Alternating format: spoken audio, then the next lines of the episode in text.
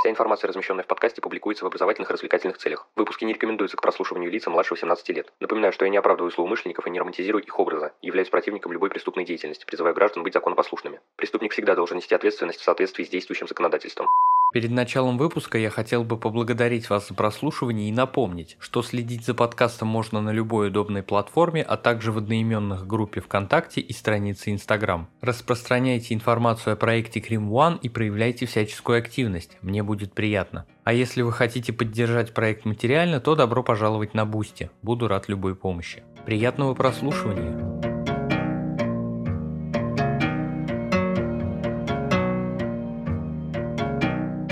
Всем привет, вы на канале Крим One, и сегодня мы продолжаем говорить о книге Мишель Лайонс «Камера смертников».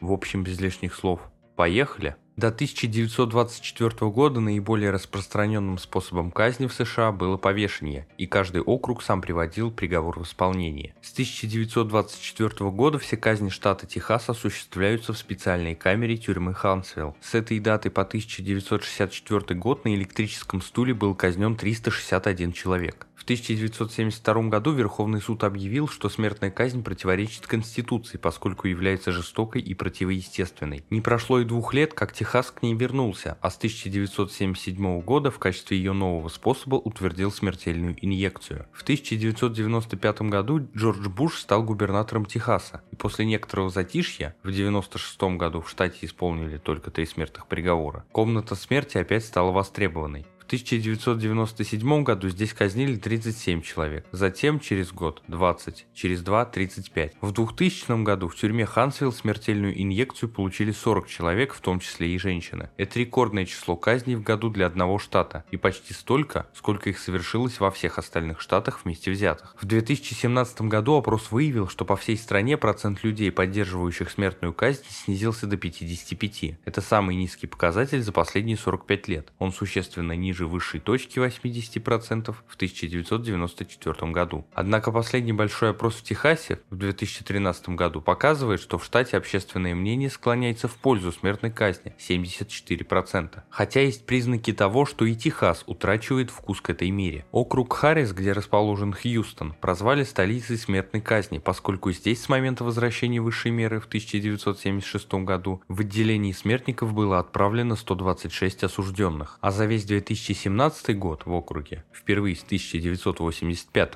не было исполнено ни одной казни, и три года подряд не выносилось ни одного смертного приговора. В Хансвилле в 2017 году состоялось всего 7 казней, столько же, сколько годом ранее. Причины такого снижения следующие. Появление в 2005 году нового наказания, пожизненного заключения без права условного освобождения. Прокуроры и обвинители новой формации. Возросший профессионализм защитников. Присяжные, принимающие во внимание смягчающие обстоятельства, такие как тяжелое детство или психические заболевания. Новый стиль мышления, когда люди понимают, что смертная казнь не является сдерживающим фактором. Большое количество ошибочно обвиненных людей, чью невиновность впоследствии установили с помощью ДНК-тестов. Неудачные казни в других штатах, проблемы с поставками соответствующих препаратов, высокая стоимость исполнения приговора, формирование мнения, что смертную казнь следует применять только к худшим из худших. Вообще казнь обходится очень дорого. Когда выносится смертный приговор, апелляция подается автоматически автоматически. Дело слушается в апелляционном суде штата и потом, обрастая множеством всяких других апелляций, доходит порой до Верховного суда. К моменту, когда человек ложится на кушетку, потрачены уже миллионы долларов. Когда Лоуренса Брюера и Джона Кинга приговорили к смерти за убийство в округе Джаспера, округу, чтобы справиться с расходами, пришлось поднять налог на имущество. Говоря о большом количестве случаев, когда осужденный человек оказывался невиновным, стоит отметить, что только в округе Даллас за первые 7 лет после смерти Уэйда в 2001 году году в результате проведенных ДНК-тестов освободили 19 человек, причем две трети из них были чернокожие. Майкл Мортон, осужденный за убийство жены, просидел в техасской тюрьме почти 25 лет. 6 лет его защитники добивались проведения ДНК-теста, и результаты доказали невиновность Мортона. Эрнест Уиллис, осужденный за поджог, в результате которого погибли две женщины, провел в отделении смертников 17 лет. В 1991 году его едва не казнили, но потом сняли все обвинения и лишь в 2004 году году отпустили. Решение департамента ограничить присутствие свидетелей продиктовано неудачно проведенными казнями в Огайо, Оклахоме и Аризоне в 2014 году. В Оклахоме осужденный по имени Клейтон Локет получил инъекцию непротестированного препарата и умирал на кушетке в течение 45 минут. Причем скончался он от сердечного приступа, а не препарата. В Огайо Деннис Магуайр, прежде чем умереть, 25 минут бился в конвульсиях. В Аризоне Джозеф Вуд почти 2 часа задыхался на кушетке, пока наконец его муки не прекратились. Во всех трех штатах использовались новые составы, потому что фармацевтические компании решили прекратить выпуск и поставку препаратов в штаты, где практикуется смертная казнь. В 2012 году Техас перешел с трехкомпонентного препарата на однокомпонентный. Американцы очень недовольны уровнем преступности в стране, хотя сами преступления вызывают большой интерес. Пока в Техасе совершается так много жутких преступлений, ни один местный политик не сделает своей предвыборной платформой отмену смертной казни, если хочет, чтобы его избрали. У техасской тюремной системы один большой плюс. У них отлично обучают заключенных различным ремеслам, особенно тех, у кого близок день освобождения. Согласно закону о соучастии, человека можно осудить, даже если он не нажимал на спусковой крючок. Закон довольно спорный. Выстреливший человек может получить пожизненное заключение, если будет сотрудничать со следствием и выдаст соучастников, а тот, кто на спусковой крючок не нажимал, получит смертный приговор. Отдельным блоком хотелось бы выделить информацию из книги, связанную с последними словами заключенных. Если верить всему, что говорят на кушетке заключенные, можно подумать, будто в Техасе сотнями казнят безвинных. Однако Мишель считает, что при ней не казнили ни одного невиновного. Порой осужденные каялись в совершенном преступлении, зато потом на кушетке заявляли о своей невиновности. Так они поступали ради близких, не желавших верить в их вину. Иногда приговоренные признавались на кушетке в совершении нераскрытых преступлений. Кто-то обвинял полицию в коррупции, а государство в убийстве. Кто-то просил прощения. Некоторые испытывали успокоение. Другие заключенные казались какими-то одурманенными. Спрашивали, включен ли уже микрофон, кто стоит за стеклом. Кто-то проявлял неслыханную вежливость. Кто-то ругался и оскорблял. Один осужденный сначала рассуждал о ненужности смертной казни, а закончил благодарностями в адрес тюремной системы за заботу и последнюю трапезу, как будто отзыв о гостинице оставлял. Было много посланий для ребят-смертников. Перед самой смертью большинство заключенных вызывали к Богу. Один сказал, чтобы найти в себе силы лечь на кушетку, нужно верить, что там дальше что-то есть. Однако многие не говорили последнего слова вообще. Джеймс Кларк, случайно повернув голову, заметил в комнате свидетелей каких-то людей, и его последнее слово получилось не очень удачное. Здрасте.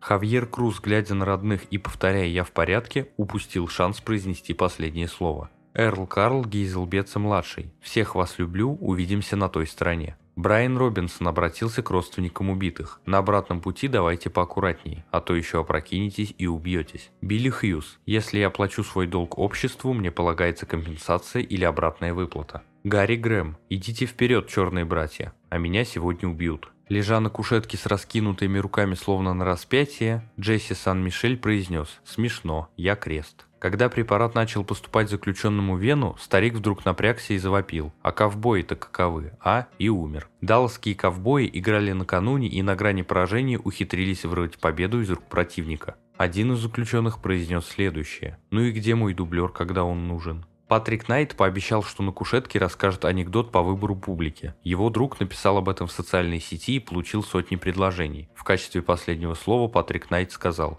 «Я обещал вам шутку». Дэвид Мартинес сказал так «Вечны только небо и зеленая трава, а сегодня хороший день для смерти». Рахелио Канаде «Я думал, будет хуже». Один из заключенных закончил свою жизнь следующими словами «Давайте кончайте с этим, вкус уже чувствуется». На этом выпуск подошел к концу, благодарю за его прослушивание. Следите за проектом Крим One, но главное помните, нераскрываемых преступлений не бывает.